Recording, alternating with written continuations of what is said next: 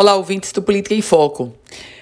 O prefeito Álvaro Dias enviou o projeto de reforma da Previdência para a Câmara Municipal de Natal. O gestor da capital Potiguar prevê, com essa proposta, um aumento da alíquota chegando a 14%. O principal ponto é exatamente esse. O principal ponto da reforma da Previdência da Prefeitura de Natal é exatamente esse.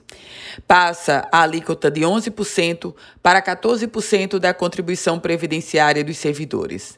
A proposta de reforma não prevê mudanças na idade mínima para aposentadoria e nem modifica as regras para o pagamento de pensão. Os aposentados e pensionistas permanecem isentos da contribuição nas aposentadorias e pensões, isso, claro, até o teto do chamado Regime Geral de Previdência Social, o teto que hoje, você sabe, é de exatos, para ser precisa, R$ 6.101,06.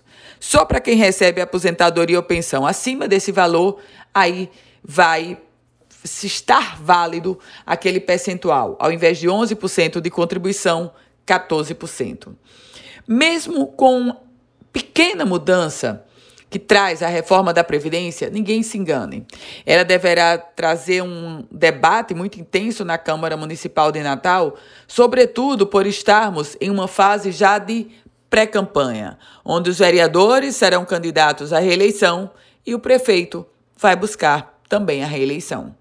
Eu volto com outras informações aqui no Política em Foco com Ana Ruth Dantas.